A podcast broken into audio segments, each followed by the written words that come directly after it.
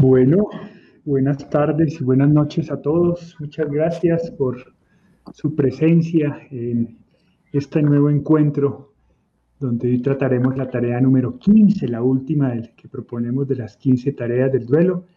Eso es un, digamos, hay, hay una cosa interesante que los invitamos a ver y es a entrar a nuestro canal de YouTube porque ya iban a encontrar conversatorios sobre absolutamente todas las tareas y reflexiones sobre todas las tareas, así que pues es una información complementaria a toda nuestra propuesta de manejo sobre el duelo. Chatita, ¿cómo estás? Bien, hijito. Aquí otra vez frente al cañón a ver qué podemos decir para ayudar en, en tanto dolor que hay en este mundo. Así es, mucho corre-corre hoy. Les contamos que han tenido problemas con la luz, con el internet. Afortunadamente parece que ya está estable, pero si en cualquier momento desaparecen del mapa, ustedes ya saben qué fue lo que pasó. Hola, Pa, ¿cómo vas? Muy bien, muy bien, muy bien. Muy bien, sí. Acabo de sentarme un poquito agitado de todas las carreras. Bueno, ya parece que está estable la cosa. Bueno, saludos a Alicia Delgado que nos saluda desde Sendy, Beethoven, Alcaldía, Cuauhtémoc, Ciudad de México, presente, dice. Mm. Rivera también nos saluda, Patricia Elena Chávez, que nos dice que es una alumna de la certificación que está en Toluca, México. Buenas, buenas noches, Patricia. Fernanda, que siempre nos acompaña, entiendo que desde Brasil. Eh, Arisbet nos saluda y nos dice, sí, efectivamente es una época de mucho dolor. Y Patricia Medrano nos, nos está saludando. Recordarles, por favor, nos saluda también Marlene desde Zacatecas. Recordarles que esto es un conversatorio entre todas las personas que están presentes, así que, por favor, si tienen preguntas, comentarios, pues no duden en escribirlos y nosotros en la medida de lo posible. La, la, semana pasada tuvimos mucha audiencia y pues se nos quedaron algunos comentarios por fuera, pero en la medida de lo posible pues tratamos de pasarlos todos para enriquecer lo que podamos decir nosotros. Así que bueno, arranquemos entonces.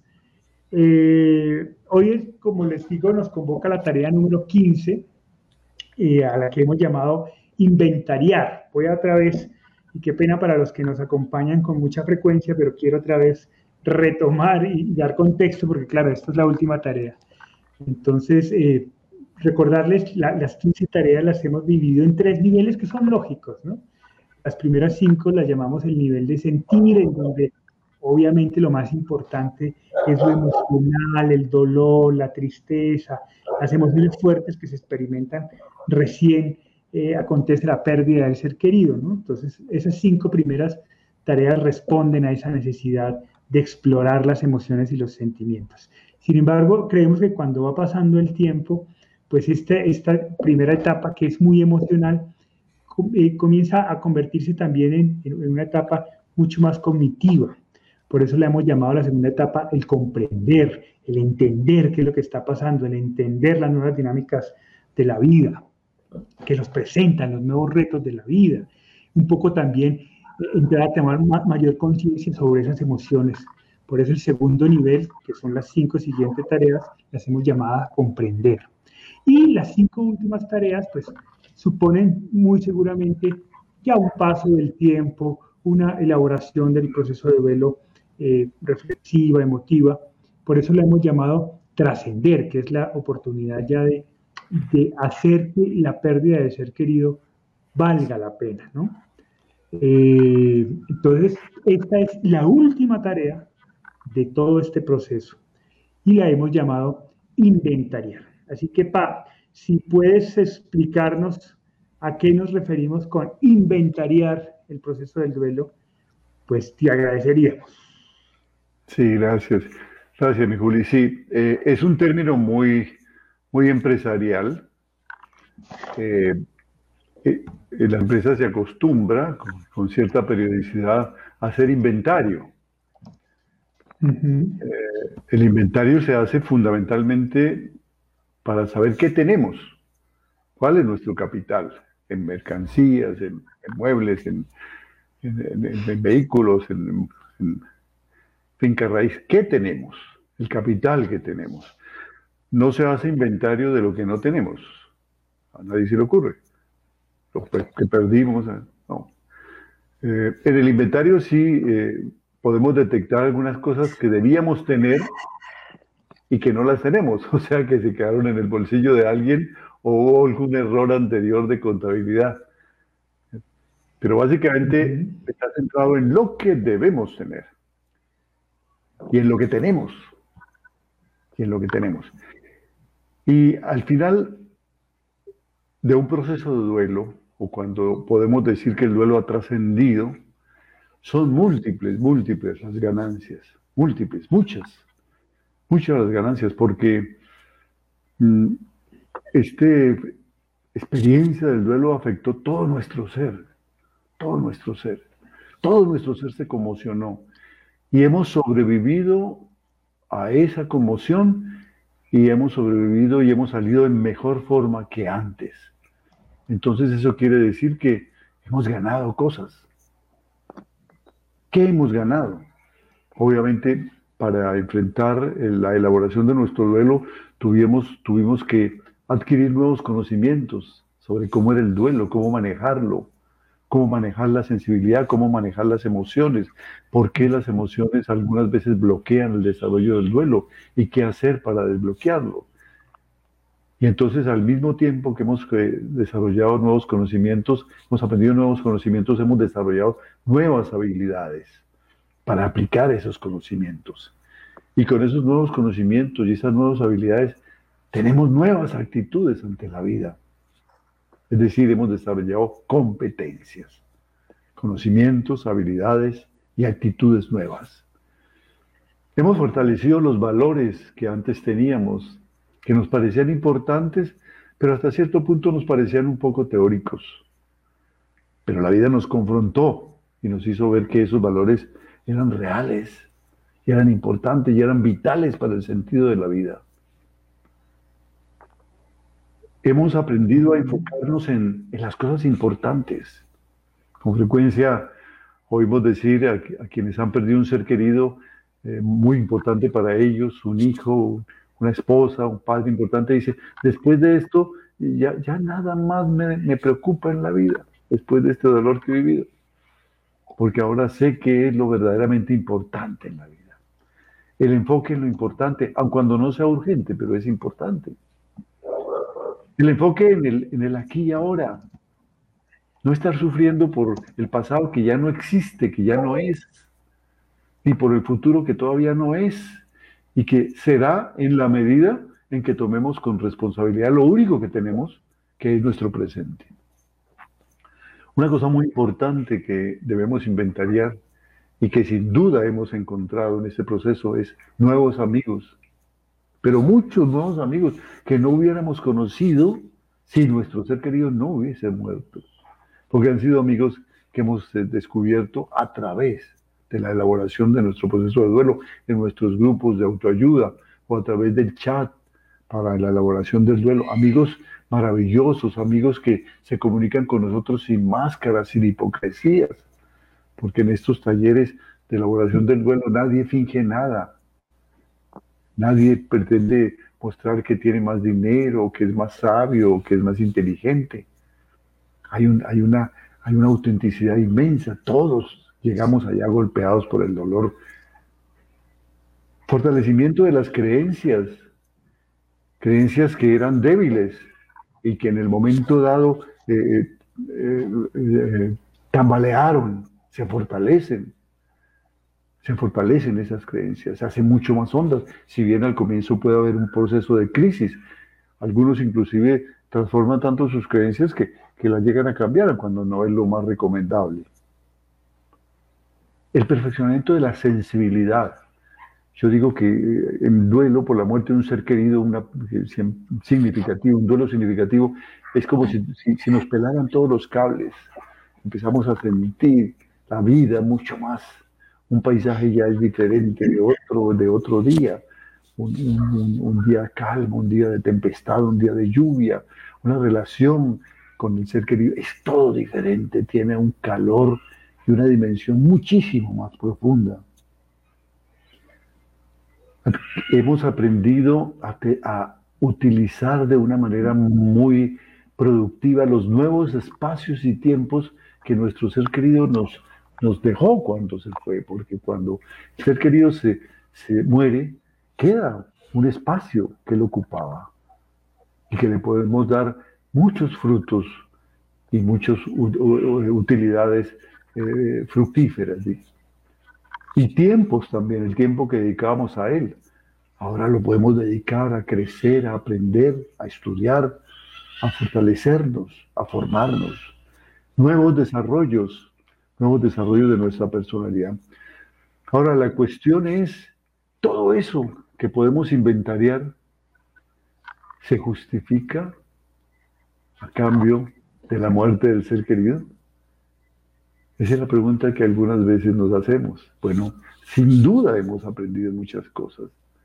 Sin duda eso ha sido muy importante. Cuando hacemos el inventario de todas las cosas que ha traído, es muy grande, pero mucho. ¿no? Seríamos personas completamente distintas si no hubiéramos vivido esa experiencia. Pero la pregunta es, ¿se justifica todo eso que hemos aprendido si a cambio eh, perdimos al ser querido? Esa pregunta me la hice muchas veces durante mucho tiempo. Y finalmente llegué a entender que no se trataba de un problema de justicia, que la vida es como es y no como quisiéramos que fuera siempre, que es antes que un problema de justicia, un problema de criterio y de sentido de vida, de que una cosa es una cosa y otra cosa es otra cosa. Una cosa es la vida de mi ser querido y otra cosa es mi vida. Mi vida no depende de la vida de mi ser querido, ni la de él, de la mía, ni mucho menos la felicidad con la que cada cual logremos enfrentar esa vida. Es una decisión individual. Nos apoyamos, nos colaboramos para lograr momentos comunes de felicidad, pero la decisión de ser felices, la decisión del sentido es personal e intransferible como la cédula de ciudadanía. Entonces es un problema de madurez emocional, es un problema de madurez mental y es un problema de madurez espiritual, no un problema de justicia. Porque muchas veces las cosas que nos parecen justas son precisamente las que más nos exigen, porque exigen un cambio fundamental en nuestra manera de vivir, en nuestra forma de ver la vida. A eso nos referimos en esta tarea de inventariar. Bien, eh, yo, yo, bueno, eh, bueno, quisiera preguntar algo antes y luego hacer un comentario. Bueno, eh, Arisbet Rivera nos dice, me encantó el tema, mi hermano mayor murió hace 10 años y después de comprender el duelo entendí las, gana, la ganancia de saber que tuve a mi hermano 40 años y hoy es tatuaje en mi alma y mi corazón. A mí esa reflexión me parece bien interesante, ¿no? Porque eh, yo, yo hoy escuchaba, ah, pues hay una reina de Colombia muy famosa que se llama Paola Turbay, que ella perdió a su papá víctima del COVID hace muy poco tiempo y escribía en estos, hoy precisamente escribía en su Instagram que, que se sentía muy triste, ¿no? Pero que estaba entendiendo que ella tenía que comenzar a a vivir con ese dolor de por vida eh, y que lo que tenía que hacer era acostumbrarse a dolerse. Eh, y a mí eso me parecía, y siempre que, escucho eso me parece muy injusto, ¿no? Como, no sé cuántos años, pues obviamente esta, esta reina vivió toda su vida junto a su padre, ¿no? Y su padre le, seguramente si está tan dolida es porque tuvieron una muy buena relación y lo quiso mucho, ¿no? Y le enseñó muchas cosas y hubo mucho amor de familia. Y me parece muy injusto que la conclusión de toda una vida de relación entre un padre y una hija sea que la hija tenga que acostumbrarse a vivir con el dolor de su pérdida. O sea, sea la, esa la, el final de toda una relación que fue mucho más grande que su partida, ¿no? Y esa reflexión les escucho con mucha frecuencia, incluso en expertos tanatólogos, de eso hemos hablado muchas veces en, en, en, los conversatorios. Entonces, eh, a mí me gusta mucho, ¿no? Lo que dice eh, Arisbet, dice, hombre, después de 10 años comprendo y entendí la ganancia de saber que tuve a mi hermano 40 años y hoy es tatuaje en mi alma y mi corazón. Ah. eso tiene que fíjate, fíjate lo, parte de ese inventario, ¿no? Que tiene que Fíjate lo, lo, profundo de eso. Toda esa experiencia, todo eso que aprendió en 40 años, ahora es de ella. Ahora es de ella porque, porque lo valoras más que nunca. Cuando la persona querida está al lado nuestro, no alcanzamos a valorarlo y nos dice cosas valiosas o contradice nuestros comportamientos que no son correctos y nos enfrentamos con ella y nos decimos, no me moleste, déjame vivir. Pero siempre, siempre, siempre cuando las personas ya no están decimos, tenía razón, tenía razón. Recuerdo sus palabras, me molestaron, pero tenía razón. ¿Cómo me enseñó? Ahora, ¿por qué? Porque ahora está en nuestro corazón. Cuando hablamos de corazón, eh, no nos referimos al espacio físico del corazón, es el símbolo del lugar donde, donde anidan las emociones y los sentimientos. Posiblemente eh, sea la, la, la, amígdala cerebral. Eh, bueno, en todo el cuerpo parece que anidan. Y parece que el corazón tiene cada vez más, más influencia real en eso. Las últimas investigaciones indican que evidentemente produce hormonas ante la felicidad y el amor que nacen del corazón. De tal manera que ubicarlo en el corazón, como un tatuaje, dice. En el alma, además, que está, está hablando del sentido trascendente que tiene la presencia de ese padre, de ese hermano durante 40 años, no solamente en mis emociones, en mis sentimientos, en mi amor profundo, sino en el alma, en mi sentido trascendente de la vida. Eso es un homenaje, eso es respetar al ser amado. Eso es realmente darle un posicionamiento nuevo en nuestra vida, una reubicación, como hablábamos en una tarea anterior. Y yo en ese sentido vuelvo, vuelvo a contextualizar, ¿no? Estamos hablando de la tarea 15, de un proceso, no quiere decir que, que el sentirnos de esta manera inicialmente sea malo, ¿no?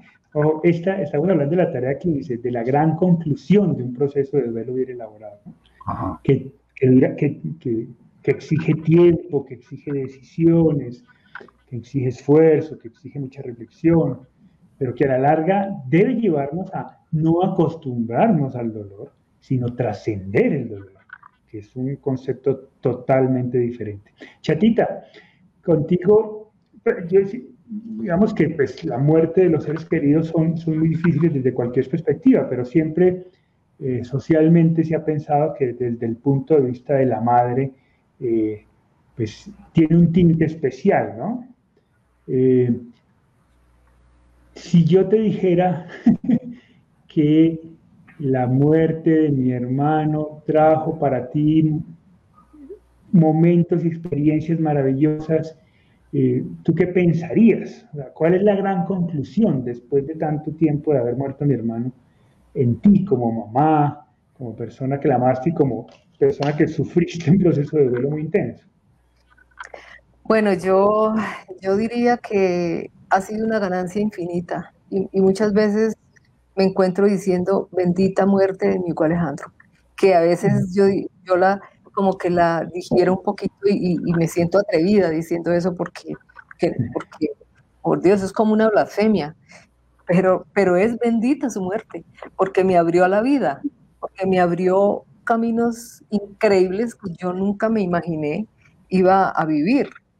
Y, me hizo ver la vida de otra forma, la, la, la, la, vi tal cual, pude conocer, pude entender a Dios como, como tal, como su presencia en mí. Como yo le dije a él, por favor, Señor, bájese de la cruz y llene el espacio que me deja mi hijo Alejandro, porque si no yo me voy a morir. Y, y realmente se bajó y me llenó desde el primer instante me llenó, porque, porque cuando estábamos en su entierro yo decía, yo, ¿por qué no estoy loca? ¿Por qué no estoy gritando? ¿Por qué no estoy enloquecida aquí porque se me murió mi muchacho? Y no, era una paz y, que solamente pienso yo eh, eh, la puede dar Dios. Para los que creemos, para, para otros eh, será otro ser grande que los pueda llenar, pero para mí fue Dios porque yo les pedí, por favor, llene, llene ese espacio. Y entonces eh, pude conocer la grandeza de Dios, pude conocer el verdadero sentido de Dios, pude conocer eh, amigos, que, que, esos amigos que he conocido a través de la muerte, Hugo Alejandro, son amigos del alma, porque vamos unidos por el dolor y eso no se rompe nunca. Así no nos hablemos, así no nos veamos, siempre están presentes en nuestra alma. Entonces, eh, ha sido una experiencia maravillosa, dolorosa, pero, pero desafortunadamente todo lo que duele es lo que, y si uno logra superarlo, es lo que significa grandeza, porque, porque lo que no cuesta llega y, pasa, ni siquiera felicidad da. Entonces, lo que se consigue a través del dolor, si uno lo trabaja, es grandioso y, podemos darles infinitas gracias a nuestros seres queridos por eso. Y mira que esa, esa, esa perspectiva que yo recuerdo cuando estábamos hablando sobre esto y yo estaba escribiendo esa parte del libro eh, que escribimos juntos en donde decíamos esto, ¿no? Que, que, la muerte de mi hermano trajo cosas maravillosas, que de alguna manera ha sido lo más duro que nos ha pasado en la vida, pero igualmente ha sido lo más maravilloso que nos ha pasado en la vida.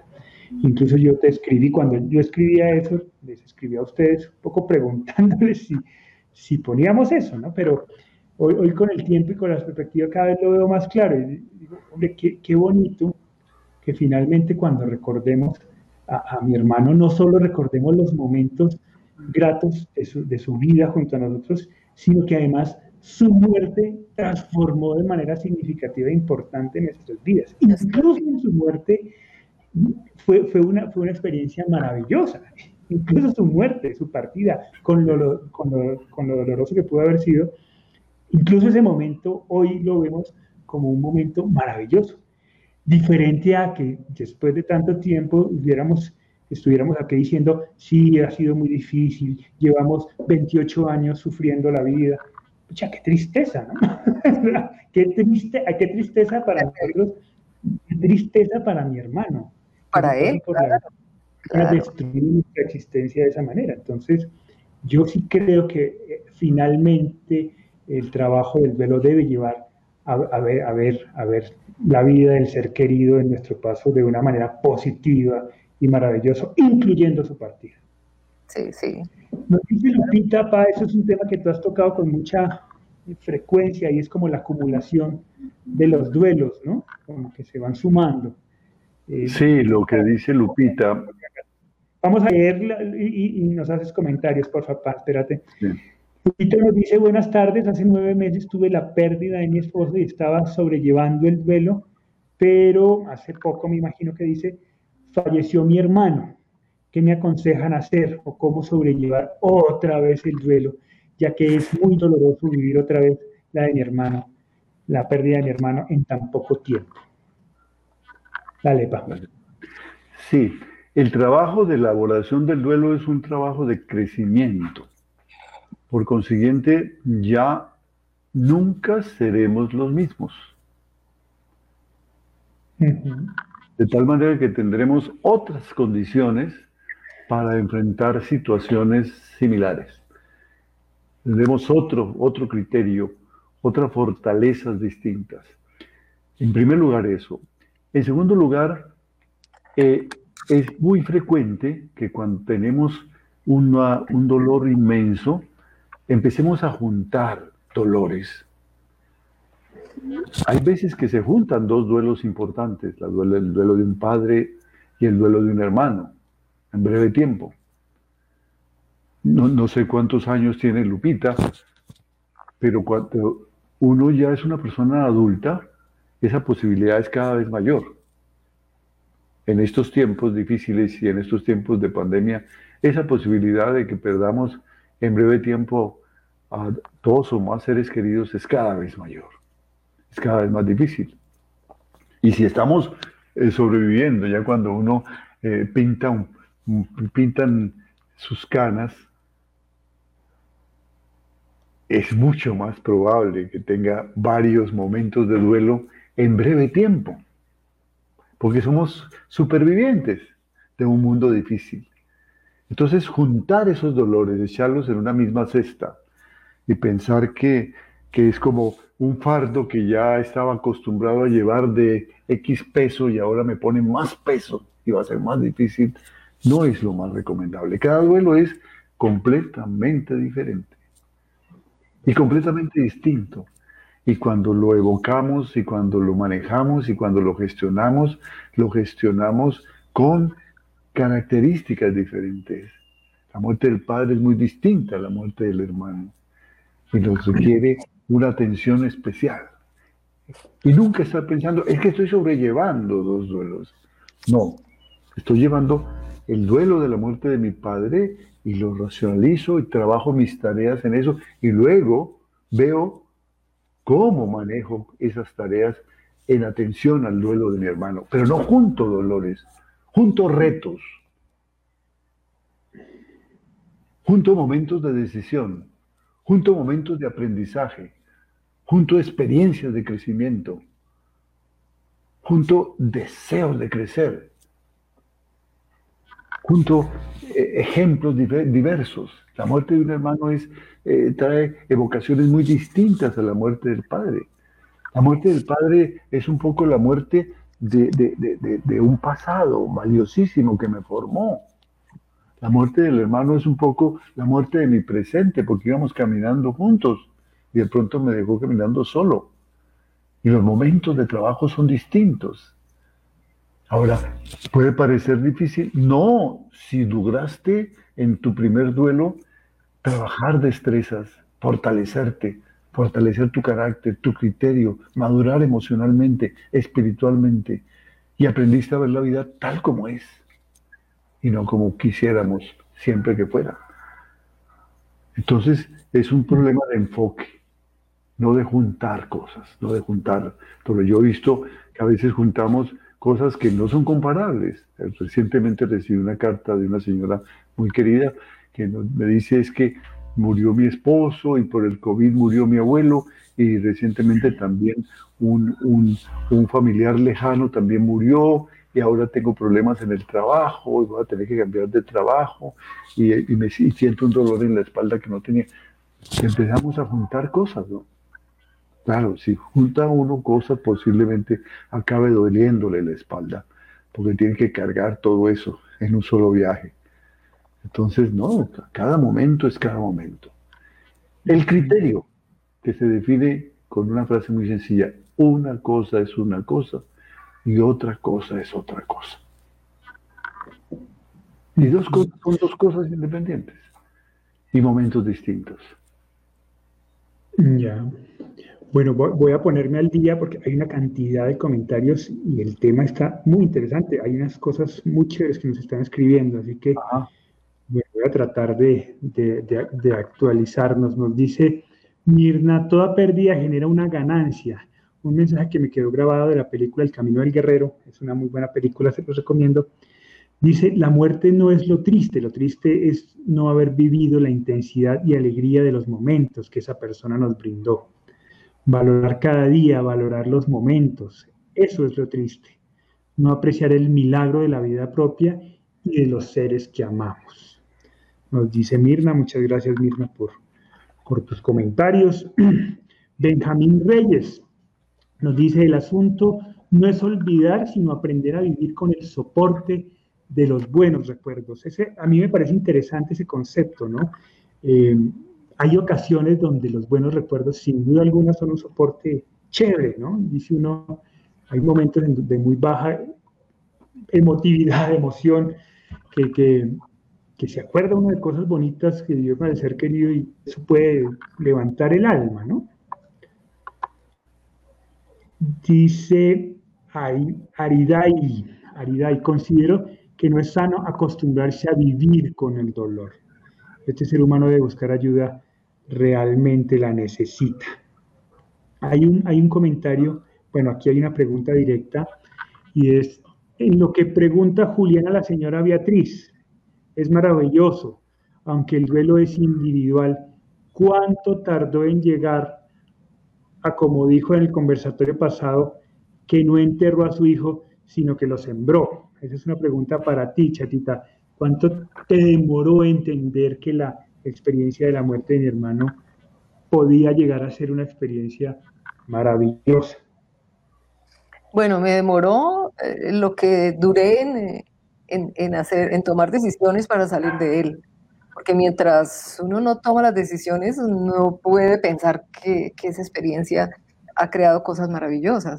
Entonces, hasta que yo logré ya no sentir tanto dolor y poder, y poder imaginármelo y poder vivirlo en mi alma sin, sin que doliera, ahí ya, ahí ya se pudo pensar que se, que se sembró, que está dando frutos y, y, además que ya, se, ya ahí siente uno una responsabilidad muy grande con ese legado que nos dejó. Entonces yo me siento comprometida mucho con él, eh, en que tengo que ser mejor persona, en que tengo que servir, en que tengo que amar, que tengo que crecer para merecerme el puesto al lado de él cuando yo, cuando yo tenga que, que partir. Entonces, eh, eh, se demora el tiempo que uno supere el dolor. Se demora el tiempo que demora. y eso demora diferente en cada persona. De acuerdo, sí, cada uno. Ahí lo importante, y como decía en el comentario pasado, no es lo que demora, sino el proceso finalmente, ¿no? Que estemos decididos a tomar las decisiones indicadas y adecuadas para llegar allá, ¿no? Porque pues también puede demorar toda la vida y no llegar nunca si así lo decidimos, ¿no? Sí. Por eso se el tiempo que demora. Bien, Ale Muro nos dice, Hace muchos años falleció mi papá y después de un tiempo pude entender que su muerte me ayudó a salir adelante y ser más fuerte y valiente. Cambié mi manera de vivir, aprendí a aprovechar, aprovechar a los que están conmigo. Ahora con la muerte de mi hijo sé que hay algún aprendizaje y sigo en la búsqueda de qué es lo que tengo que pulir en mi vida. Interesante, interesante la muerte del hijo como un reto a, a ser mejor persona, eso tiene que ser Isabel González dice, ayer, vi la ayer vi la película Belleza Inesperada y la traigo a colación porque estoy en pleno proceso de duelo, ya que he perdido a mi hermana Rocío hace un año y cinco días. Después de tener que pasar por momentos supremamente difíciles. Y esta película me acercó a entender un poco lo que ustedes están enseñando en este proceso. Bien, chévere. Nos dice Miriam, Mirna Gaona. Doctor, entiendo su planteamiento. Debo aceptar que yo preferiría un millón de veces ver crecer a mi nieto antes que tener que hacer este inventario. Sin embargo, es importante para mí, introductor, esta narrativa en mí. es. claro que preferimos tener al ser querido al lado, pues eso. O sea, hacer el inventario y decir que su partida fue una experiencia maravillosa, no significa que prefiramos su muerte por encima de eh, eh, eh, es que a veces la pregunta, la pregunta la formulan las personas de esta manera. Dice, si, si pudieras devolver el tiempo y decidir volver a vivir renunciando a todo lo que esa experiencia de dolor te causó, ¿lo harías? Pues es que si se devuelve el tiempo, vuelvo a ser el mismo de antes. Y si me preguntan hace 30 años si yo quiero que mi hijo Alejandro muera, pues obvio que voy a decir que no muera, que no habrá nada que aprender de eso, que eso será lo más absurdo que me puede pasar en la vida, que eso es una infamia, que eso no puede pasar, que es una injusticia de la vida de Dios. Claro que lo voy a decir, porque vuelvo a ser el mismo. Entonces estoy enfrentando la vida con las armas de madurez que tenía hace 30 años. Claro que voy a, no voy a no voy a entender que es posible crecer y que es posible llegar a encontrarle un nuevo y mejor sentido a la vida. Eso me tardé 30 años. Y si vuelvo ya. Ahora, si, si, la pregunta es, no, es que vas a, a, volver con todo lo que has aprendido, ¿desearías entonces que además me dieran de regalo que Alejandro siguiera viendo? Ah, pues claro, claro que sí. Claro que sí, pues, pero no voy a renunciar a nada. Eso se llama trascender. Creo que eso es lo que pasa de Texas para arriba cuando nos morimos. ¿No es cierto? Volvemos a, reencontrarnos con nuestros seres amados, pero con ese bagaje de aprendizaje. Entonces lo que me están diciendo es, eh, ¿quieres morirte? Bueno, si, hay que morirnos, nos morimos y para eso estamos alistándonos cada día. Aris Arisbe Rivera Chiquis nos dice, como dicen, para muchos parecería una blasfemia decir que tenemos ganancia de una muerte, pero al transformar este dolor, sí vemos la ganancia de toda una vida con ese ser querido. Ahí yo quería preguntarte, Pa, ¿por qué introducir esta tarea como la última? O sea, ¿cuál es? yo digo, pucha, ya hicimos el proceso, ya, ya digamos, hay, hay, un, ciclo cerrado. ¿Por qué la tarea 15? ¿Por qué finalmente hay que inventariar? ¿Por, o por, qué la propuesta? Porque en todos los procesos de amor y de servicio no se pretende recibir ningún beneficio. Se hace por, por el deseo de servir. Se hace por, porque sí, porque así debe ser. Se hace por, porque hay que amar, porque hay que ser decente. Pero lo maravilloso es que si no se está trabajando para conseguir nada, la vida te lo da. Y te da esa gran recompensa. Precisamente porque no la buscaste.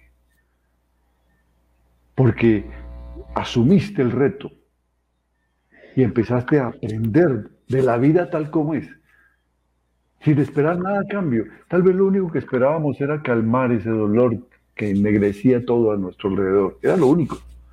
Pero nunca esperamos que, además de calmar el dolor, fuéramos mejores personas.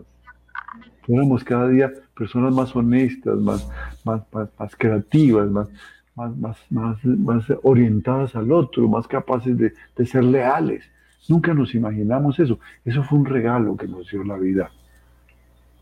No sé exactamente por qué. Tal vez porque en el trabajo se maduró y se maduró mental, emocional y espiritualmente. Y entonces ese ser humano, que es ese conjunto de, esas, tres eh, realidades, eh, entendió mejor la vida, captó mejor el sentido de la vida y al captarlo, la felicidad lo llenó. El sentido lo llenó, porque llenar de sentido es eso. Entonces por eso lo hacemos al final porque vemos el pago por todo el trabajo que hemos hecho. Cuando una empresa ha trabajado bien durante un año, hace inventario y hace PIG. Entonces dice, esto es lo que hemos conseguido a través del trabajo duro. No se podría haber hecho al comienzo, porque no estamos interesados. Si yo le digo a un padre o una madre que recién ha perdido a su hijo o a alguien que ha perdido recientemente a su esposa o a su padre, que vas a aprender algo de eso, me va a decir, usted está loco aprender de la pérdida de mi padre? ¿Aprender qué? Si, si sin él no soy nadie, si yo lo necesito, ¿quién va a llenar esta soledad? Y voy a salir regañado. No, no me va a entender, y con toda razón, porque estoy respetando un momento de la vida que es el sentir. Esos primeros instancias que veíamos en las primeras tareas. Y luego el comprender que es el paso para llegar al trascender, que es una vivencia está más allá del comprender. Por eso lo que estamos diciendo en este momento puede que no sea muy fácil de comprender, pero se puede vivir, se puede experimentar. Se llama belleza inesperada. Está presente cuando se acepta la vida tal como es. Siempre había estado allí la vida maravillosa, siempre, siempre. La vida no cambió. Lo que pasa es que ahora la percibimos de manera distinta. Nuestros ojos perciben colores que antes no percibían y nuestros oídos sonidos que, antes no percibían y nuestro corazón honduras en las emociones y los sentimientos que antes no percibíamos. Y un paisaje diferente, un amanecer diferente.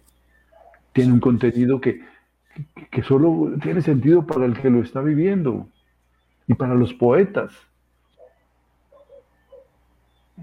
que se llaman también profetas porque pueden ver el futuro y pueden ver cosas que los demás seres humanos no, no vemos. Es un, es un poco ser parte de la poesía de la vida, que es la cosa más seria que los hombres han descubierto, la belleza del poema. Es ver que la vida es un poema, realmente, con todas sus imperfecciones, con todas sus faltas de rima en algún momento o con errores en la métrica. Pero el contenido, lo que nos está diciendo es transformador. Entonces eso no se puede hacer al comienzo, es un trabajo que se hace al final. Se recibe el premio, como cuando recibe uno el diploma, después de mucho trabajar una carrera. Es eso. Y ser consciente de eso. Porque puede que nos den el diploma y no nos dimos cuenta. Nos lo dieron inmerecidamente. Porque tal vez estuvimos eh, mucho tiempo intentando elaborar el duelo, pero nunca, nunca nos comprometimos completamente a hacerlo. Pero cuando nos comprometimos sabemos que lo que hemos hecho lo hemos ganado y lo hemos ganado a pulso y que vale la pena. Por eso se hace al final. Tú, tocabas un punto que, en el que yo quiero hacer énfasis todavía más, por eso, volviendo a hacer el resumen, aclarando que esta es la tarea 15, ese es un tema que de pronto para aquellos que están en un duelo reciente, pues no es fácil de entender, no es fácil de asimilar, no es fácil de aceptar, ¿no? Eh, y, y, está bien que no sea fácil, es un parte del proceso, es parte del proceso, pero sí es interesante que lo tengan a la vista, que lo tengan dentro de su perspectiva, es decir, que personas que vivieron lo mismo que, estas, que, ustedes están viviendo en este momento, recientemente, por la muerte reciente de algún ser querido, pues de alguna manera encontraron un camino, un futuro diferente. Entonces, en la distancia sí debería estar marcada, es lógico que no se entienda por ahora, porque no, no, es, no hace parte del tiempo y del momento de entenderlo pero se puede llegar allá. Es una, es una de las posibilidades en el proceso del duelo. Entender que la muerte puede llegar a, ser significativamente importante y positiva en nuestras vidas. ¿no? Cada, con tiempo. Con relación a eso, ¿me, ¿me, permites hacerle una pregunta a nuestra chatita? Dale, dale. Si aquel amigo, si aquel amigo que nos acompañó eh, a enterrar a nuestro hijo Alejandro y a quien le preguntaste, amigo, ¿este dolor terminará algún día? Y contestó, nunca. Si hubiera contestado ese día, sí, este dolor terminará y volverás a ser no solo feliz, sino más feliz. Eso, Esto es lo más maravilloso que te, que te va a pasar en la vida. E, ¿Eso cómo lo hubieras interpretado? Bueno, me hubiera abierto un camino de esperanza porque es que yo necesitaba una aspirina en ese momento para que me calmara, el dolor. Dime qué me dijiste, Juli, no te entendí. Pero, no hubieras entendido en ese momento. Que había tanto dolor ahí. No, pues, pues es que sí, porque es que yo estaba desesperada en ese momento, yo, necesitaba encontrar una salida. Eh, es como cuando le duele a uno la cabeza o le da un cólico, uno corre a buscar un medicamento para, para calmar ese dolor. En ese momento yo necesitaba una voz de esperanza, porque yo dije, si yo toda la vida voy a estar con esto que estoy sintiendo, pues no voy a resistir, me voy a enloquecer o me voy a morir. Ojalá me muriera, pero si no me muero, qué cosa horrible. Entonces, eh, eh, fue un, un, momento de, de esperanza y, y eso me, me, hubiera servido muchísimo en ese momentico. Ya. Te digo que, que, esta, esta tarea, que esta tarea última, todavía no termina para mí. Yo llevo 30 años y, y, y, ojalá no termine nunca esa tarea. Uno la continúa el resto de su vida, porque yo cada, cada año que es el aniversario de Alejandro, hago un inventario de las riquezas que he tenido en mi vida. Cada, y, puedo decirle, este es mi regalo, hijito, cada año de lo que, lo que he logrado avanzar en mi vida.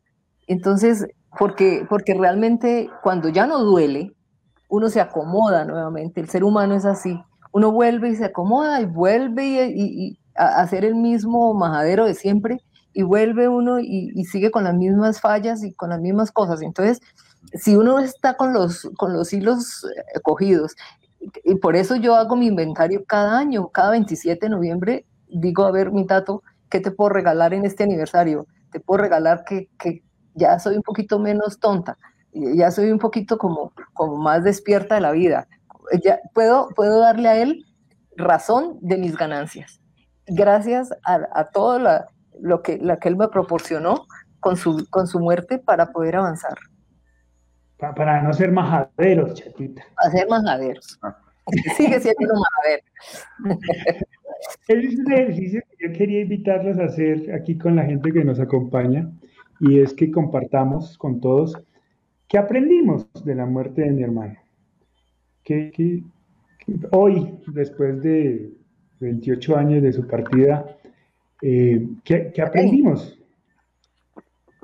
A ver, chatita, arranque. Bueno, yo he aprendido muchas cosas. Desde el comienzo aprendí a ver mi trabajo de otra forma. Yo ya, ya veía yo a mis pacientes tal como podría atender a Hugo Alejandro con el mismo amor y con el mismo cariño. Ya no trabajaba por el hecho de, ganar un, salario, y, sino, sino por la satisfacción de servirle y de, poder quitar un dolor de muela. Entonces, esa fue una ganancia grande. Otra ganancia fue mi pintura. Eh, otra ganancia fue haberme leído un montón de libros que yo no acostumbro a leer. Eh, y haberme leído en esa época un montón de libros de espiritualidad porque yo necesitaba llenarme, alimentarme de toda esa riqueza de la, que me pudieran enseñar esos libros. Y eso me sirvió un montón. Eso es una terapia grandísima en los primeros momentos del duelo, la lectura de libros de espiritualidad, porque uno allí puede escoger lo que, lo que le conviene y lo que le sirve a uno. Uy, es un camino hermoso. Me enseñó a servir. Yo sí, yo le ayudaba a la gente y, sí, pero, pero primero estaba mi vida y primero estaba lo que yo estaba haciendo. Y, mi, marido y mis hijos y, mi casa y, ya. Eh, me tuve que abrir a la gente. Ese, haberme abierto y haber conseguido tantos amigos en los cuales eh, escuché, de los cuales escuché tanto dolor, ese dolor me llenó. Ese dolor para mí fue un bálsamo y, un, camino hacia, hacia la libertad de ese, dolor. Entonces, eh, no, ganancia es lo que he tenido. Aprendí a ver la vida de otra forma, a, ver la naturaleza más linda, a, disfrutar el sol, a disfrutar la lluvia, a, escuchar los pájaros, a ver, a ver las maticas, a, aprendí también a ser más, más objetiva y aprender de los detalles que me mostraba la vida, porque en los detalles y en las pequeñas cosas era que estaba presente los mensajes que me mandaba Hugo Alejandro y que me manda mi padre y mi madre que, que fueron después, murieron después que Hugo Alejandro. Entonces yo sigo, sigo llenándome y alimentándome de esas enseñanzas de vida de esos tres seres amados. Y, y tengo que, y tengo, y de adquirir herramientas que de otra forma no las hubiera adquirido para los futuros duelos que me toque vivir. Ojalá que no sea así, me muera yo, pero, pero, pero si me toca vivir otros duelos, eh, pues tengo herramientas, me van, va a ser horrible, creo que va a ser horrible, pero, pero tengo de dónde agarrarme para salir y no dejarme hundir. Bien, antes de que nos cuentes qué aprendiste, Pab, voy a compartir un par de comentarios para que nos, no, colgarnos en esto. Cintia dice, creo que el compromiso es vivir, no esperar nada del futuro que aún no llega y no sabremos si, llega, si llegaremos a él, pero tampoco sufrir por el pasado que ya no podemos cambiar. No esperar una fecha para ver a alguien, una fiesta para, para estrenar, una salida para arreglarse y usar perfume, etc. Nos dice Cintia. Y eh, Mercedes nos dice, muy cierto, en estos momentos tengo un familiar intubado en el hospital, el cual era tremendo, pero al enterarme de su enfermedad he llegado a entender que eso es parte de su personalidad y hoy le he aceptado. Le pido a Dios que logre salir del hospital. No solo se aprende de la muerte, sino también de la pérdida de la salud. Qué interesante. Bien, Pa, te escuchamos. ¿Qué aprendiste? Sí, yo creo que fue por pasos, ¿no? Lo primero fue un impacto conmigo mismo, porque ego era extraordinariamente grande y me sabía todas las respuestas y me cambiaron las preguntas, como dice, como dice Mafalda, totalmente.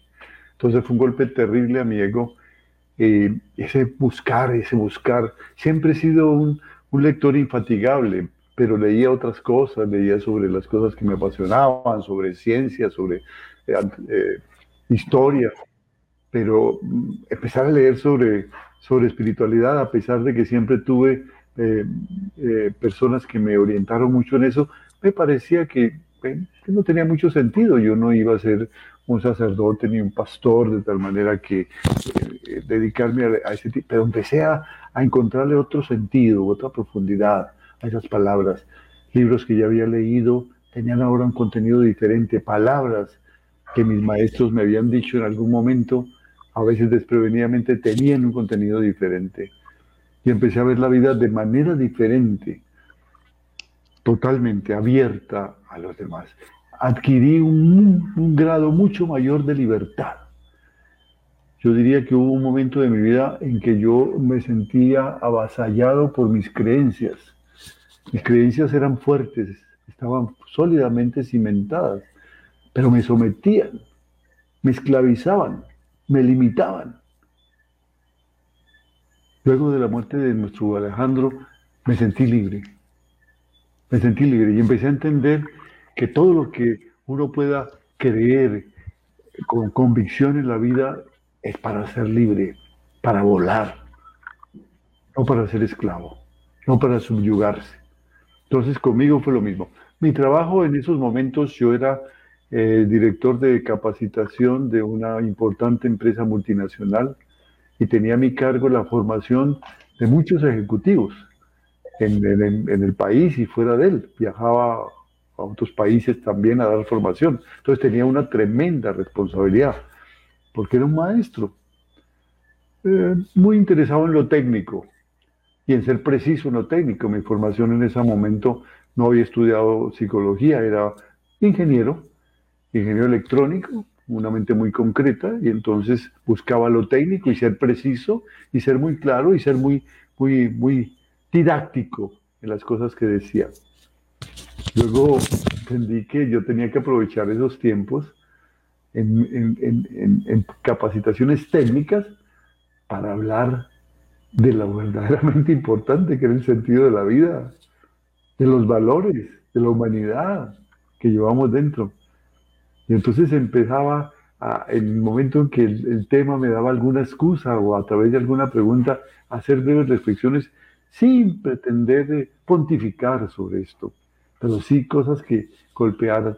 Y, ahora, después de muchos años, me encuentro con esos amigos en distintos momentos y en distintas ciudades, en todos lugares, y me dicen, nunca se me olvidará que ese curso que nos diste, un curso técnico, transformó mi vida para siempre.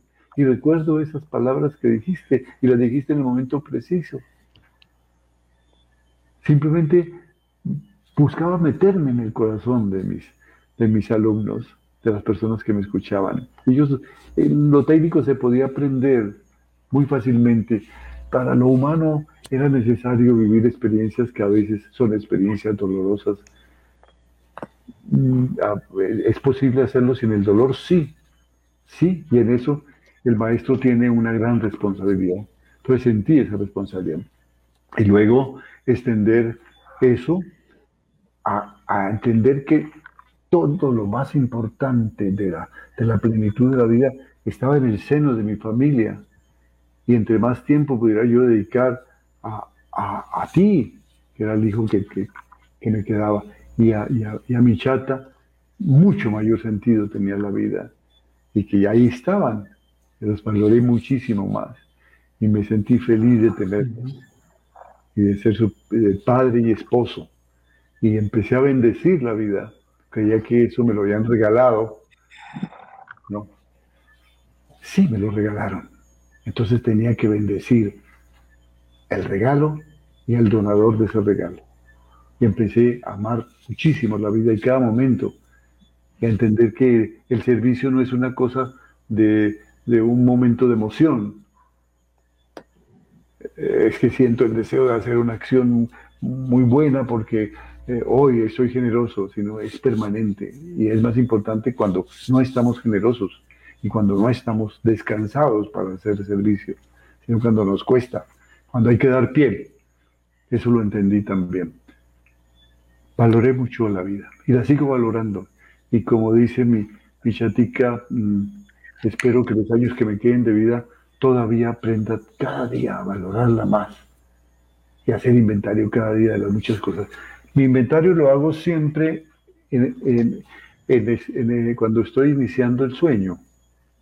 Yo he repetido muchas veces esto porque es un ejercicio muy lindo. En estado alfa, cuando empieza uno ese sueño en que ve las cosas tan claras, en que ve todas las soluciones, ese momento antes de dormirse, ahí hago mi inventario.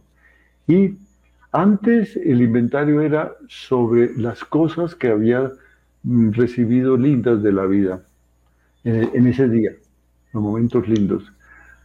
Ahora lo hago sobre eso y sobre lo que he aprendido de la vida. Así las cosas que haya recibido no hayan sido tan gratas, sino qué he aprendido hoy. ¿Por qué hoy puedo ser una persona un poco mejor que ayer? Entonces es un inventario diario. Bien, voy a compartir dos, comentarios más, luego doy mi, mi, compartir y quisiera terminar con una pregunta que le hace Narcisa a la chata. Eh, ¿Qué puede servirnos? Ahorita se me ocurre, no habíamos escogido el, el próximo tema, pero puede ser un tema, nosotros siempre le hemos subido a ese, a ese, a, ese tema de manera pública, eh, pero sería interesante abordarlo, a ver cómo lo, cómo lo manejamos. Bien, nos dice mm, Marta María Humada, nos dice, mi hija cumple este mes un año de fallecida. Han sido altos y bajos durante este año, nunca había leído tanto ni escuchado tantas charlas sobre el duelo y jamás creí que podría involucrarme de tal manera en un proceso de acompañamiento a duelos de otras personas cercanas. Creo que el gran aprendizaje de este primer año es resignificar todo este dolor. Nos dice Santa Esperanza, nos dice, con la muerte de mi padre hace dos años, valoro más la vida y vivo cada día como si fuera el último. Entiendo que la vida es un instante y que debemos dejar buenos recuerdos, amar, dar sin esperar nada a cambio, valorar las enseñanzas que nos dejó ese ser humano y sobre todo agradecer por todo lo que pudimos dar y pudimos recibir, dice Sandra. Bueno, ¿qué aprendí yo? Pues nada, yo, yo la decisión de, de estudiar lo que estudié, que fue comunicación social y periodismo, porque me parecía que después de la muerte de mi hermano era importante tener una profesión que tuviera una relación muy cercana, íntima con la gente y las personas y lo que sucedía, lo que le sucedía a las personas. Y de alguna manera ayudar a esas personas y para mí ese, esa herramienta de ayuda en el colegio, cuando estaba escogiendo carrera, pues me parecía que el periodismo podía ser una herramienta chévere para eso. Y fue como un gran aprendizaje. Eh, hay algo que la muerte de mi hermano dejó muy, muy presente en mí, que ha sido una lucha constante contra mi, mi terrible humanidad, eh, y es el tratar por todos los medios, aunque fracase constantemente, de ser coherente. Eh, lo que digo y lo que pienso es lo que hago. Muchas veces fracaso, muchas veces no sale, pero siempre en mis reflexiones ha estado eso, eso, eso muy presente. Eh, cómo, soy coherente con lo que hago y lo que digo. Creo que se les fue la luz a mis papás eh, en la casa, entonces nada, pues vamos a dejar la, pregunta de Narcisa. Si ellos pueden conectarse de nuevo, nos conectamos y si no, la dejamos en suspenso para la próxima, nuestro próximo encuentro. Bueno, pero les contaba que un poco ese aprendizaje es ese, ¿no? Es esa lucha constante por, por ser coherente, que a veces no sale, ¿no? Y, esa es otra cosa que, he tratado de aprender y es entender que la muerte de mi hermano, y esto va a ser muy extraño, no me hace mejor persona per se. Porque ese es un error en el que caemos a veces al, manejar el duelo, ¿no?